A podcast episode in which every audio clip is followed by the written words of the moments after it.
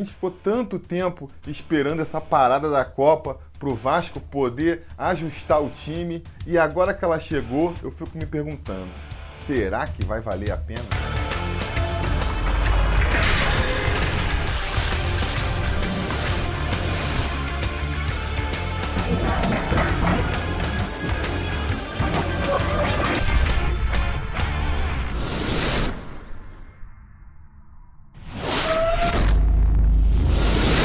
Fala, torcida vascaína, Felipe Tiru de volta na área para falar hoje sobre essa parada para a Copa, fazer um balanço, né? Será que no fim das contas ela vai ajudar o Vascão? Porque a gente vem há muito tempo aí levantando essa bola, né? De que a parada ia ser boa para o Vasco ajustar o time, baseado é, principalmente em três pilares as contratações que viriam nesse intervalo, a recuperação dos jogadores que estão no departamento médico e o tempo que o novo técnico, no caso Luxemburgo, teria para se adaptar ao time, para poder aplicar a sua filosofia ao time do Vasco. Era nisso que a gente se agarrava para criar essa expectativa da parada da Copa aí, vindo ajudar o Vasco. Mas agora que ela chegou, eu me pergunto se esses três pilares ainda se justificam.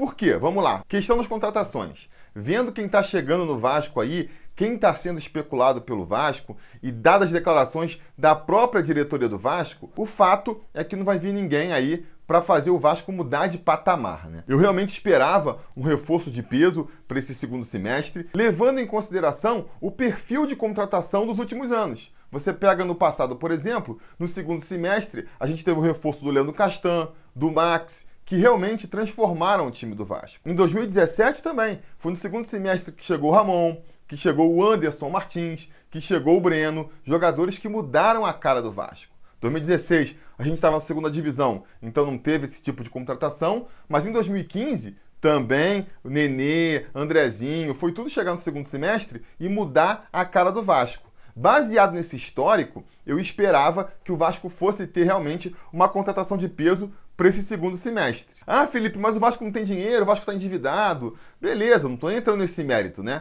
O Vasco também estava sem dinheiro, endividado nos anos passados e conseguiu contratar. Dessa vez não vai conseguir ou não vai querer conseguir para não gastar mais dinheiro, para não se endividar ainda mais. Beleza, justificável. Só estou querendo apontar aqui que com isso, essa expectativa de que a parada da Copa ia servir para reforçar o time já se perde. Isso a gente não vai ter. A questão dos jogadores no departamento médico também parece que não vai ser tão influente assim, né? Porque qual ia ser a vantagem da parada aí? Ia dar mais tempo para esses jogadores se recuperarem. Acontece que esses jogadores já estão se recuperando, já estão ficando recuperados. Fernando Miguel já voltou na reta final do Campeonato Brasileiro, o Castanho já está em fase final de preparação, o Breno também, o Ramon parece que vai levar mais um pouquinho de tempo, mas de qualquer maneira, eles têm que estrear aos poucos, né?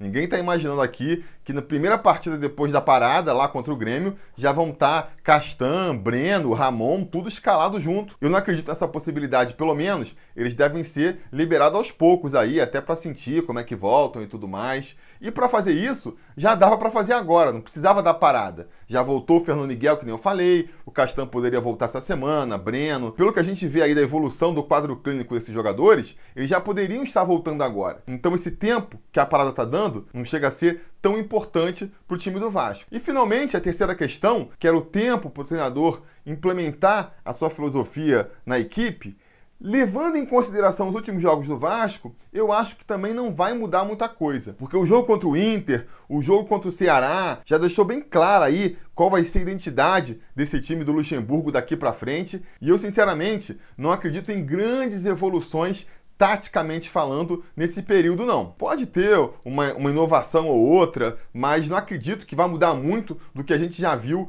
no jogo contra o Ceará e no jogo contra o Internacional. O próprio Luxemburgo há de concordar comigo, visto que em entrevistas ele já falou aí que nem acha a parada tão boa, né? Nem acha que o Vasco está jogando também só o Campeonato Brasileiro é bom, que ele acha que o ritmo de jogo ajuda mais do que às vezes uma semana de treinamento. Então, pela filosofia dele, pela metodologia dele, é melhor o Vasco jogando do que o Vasco parado para treinar. Foi isso que eu entendi. E se for por aí, é claro, ele vai aproveitar esse tempo parado, tanto que o Vasco está voltando até antes da maioria dos times aí pro treinamento, né? Vai pegar aí três semanas para treinar o time, mas não acredito que exista uma grande evolução nesse sentido tático, não. Não espero um Vasco completamente diferente na volta dessa parada. Pode ter uma melhora física, né? Nesse sentido aí, realmente pode ser que exista, já que é uma coisa que realmente precisa de tempo para ser adaptado. A gente já viu o Vasco melhor fisicamente nos últimos jogos, mas quem sabe a gente vê um Vasco ainda mais na ponta dos cascos. E aí, se a gente for pegar especialmente jogadores que estão fora de forma,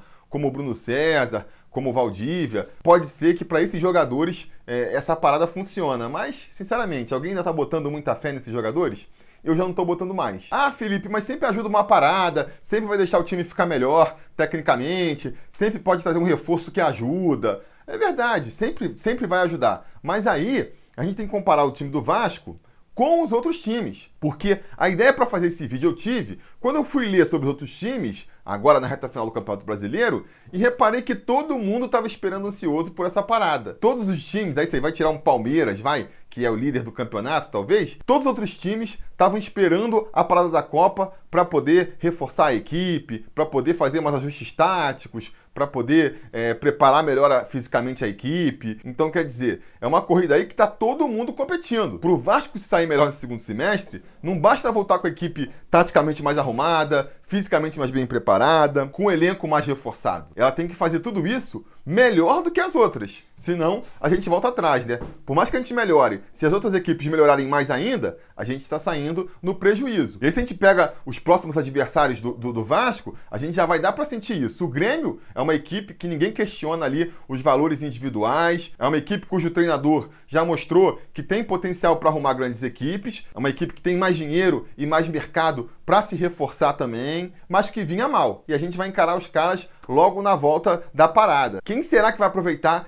melhor esse tempo parado para se reforçar? O Vasco ou o Grêmio? Depois a gente vai pegar logo em seguida o Fluminense. O Fluminense também é uma equipe que tem um treinador que, que, baseia muito seu jogo no esquema tático, né? E quanto mais tempo ele tiver para treinar e preparar a equipe para esse esquema revolucionário, dá até para dizer, que ele tenta implementar no Fluminense, melhor a equipe fica. Ah, o Fluminense está lá embaixo, mas é uma equipe que, na minha opinião, está jogando melhor hoje do que estava jogando no começo da temporada. E com mais de um mês de treinamento para implementar esse esquema tático do Fernando Diniz, quem será que vai voltar melhor? O Vasco ou o Fluminense? Essas são as perguntas que a gente tem que se fazer. Enfim, esse é um vídeo curto, só para lançar essa pergunta. Não estou querendo aqui trazer respostas definitivas. Foi realmente um pensamento que surgiu na minha cabeça, né? A gente estava tanto tempo esperando por essa parada. Será que no final ela vai ser útil para gente? Essa pergunta passou pela minha cabeça e eu resolvi dividir com vocês pra gente debater ela aqui nos comentários. Então diz aí a sua opinião. Você tá com a expectativa de que o Vasco vai voltar melhor, pior, tá temeroso? Claro, a gente sempre tem a esperança de que o Vasco vai voltar melhor. Mas você tá temeroso com essa volta ou não? Tá confiante que o Vasco volta melhor?